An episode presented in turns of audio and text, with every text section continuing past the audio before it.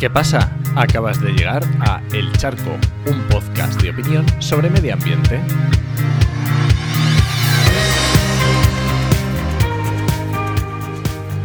Soy Enoc Martínez, ambientólogo y profesional del medio ambiente, porque trabajo y me he formado para ello, y hoy voy a opinar sobre el ritmo de la fotovoltaica en España, el ritmo de instalación.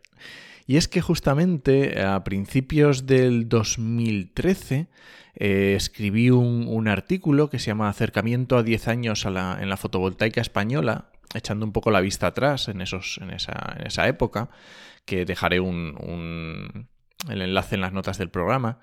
Y fue un poquito mi primer artículo en la vuelta al medio ambiente después de estar por ahí perdido.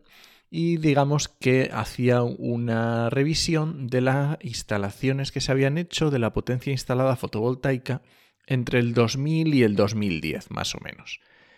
Eh, digamos que era muy bojito, muy flojito, hasta que en 2006 empieza a levantar cabeza, 2007 y en el 2008 ya pega un subidón, casi 3.000 megavatios, que eso eh, eh, equivalía casi al 30% de toda la que se estaba instalando en Europa, que entonces para entonces era una, una burrada, vamos.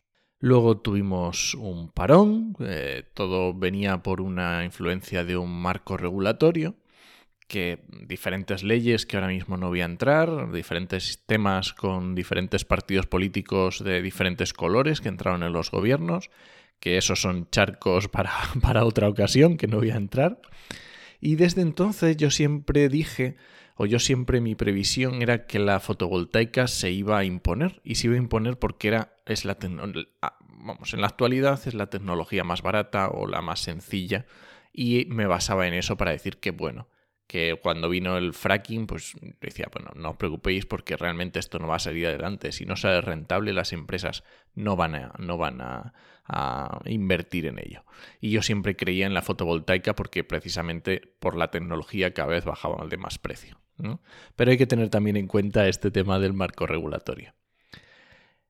Claro, ¿qué pasa? Eh, los cambios regulatorios pueden avanzar o parar durante años. De hecho, en 2013 se para la instalación de fotovoltaica en España casi literalmente. Y está 14, 15, 16, está casi, casi, casi parada, a cero. Hasta que en 2019 vuelve a haber otro incremento tremendo. De hecho, a principios de noviembre del 2020, en la, en la web energiasrenovables.com leía este titular. España representó en 2019 el 90% de las instalaciones fotovoltaicas realizadas a lo largo de la Unión Europea, pasando de 288 megavatios a 4.080 megavatios. Claro, ¿la tecnología más barata se impondrá? Sí, pero las normativas hacen mucho, hacen muchísimo.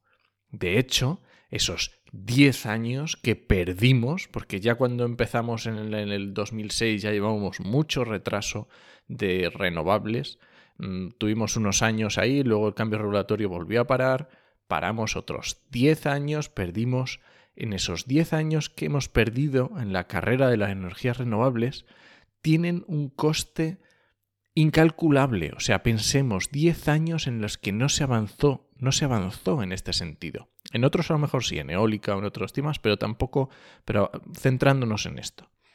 Entonces, que sí, que la tecnología más barata se va a imponer y en este caso la fotovoltaica lo está demostrando. Pero claro, si tenemos parones de 10 años o luego tenemos de repente el año 2019, el 2020 que están siendo una burrada de instalaciones, esto no, o sea, no es serio. Si queremos llegar a algún lado tenemos que mantener el pie en el acelerador de forma constante al menos.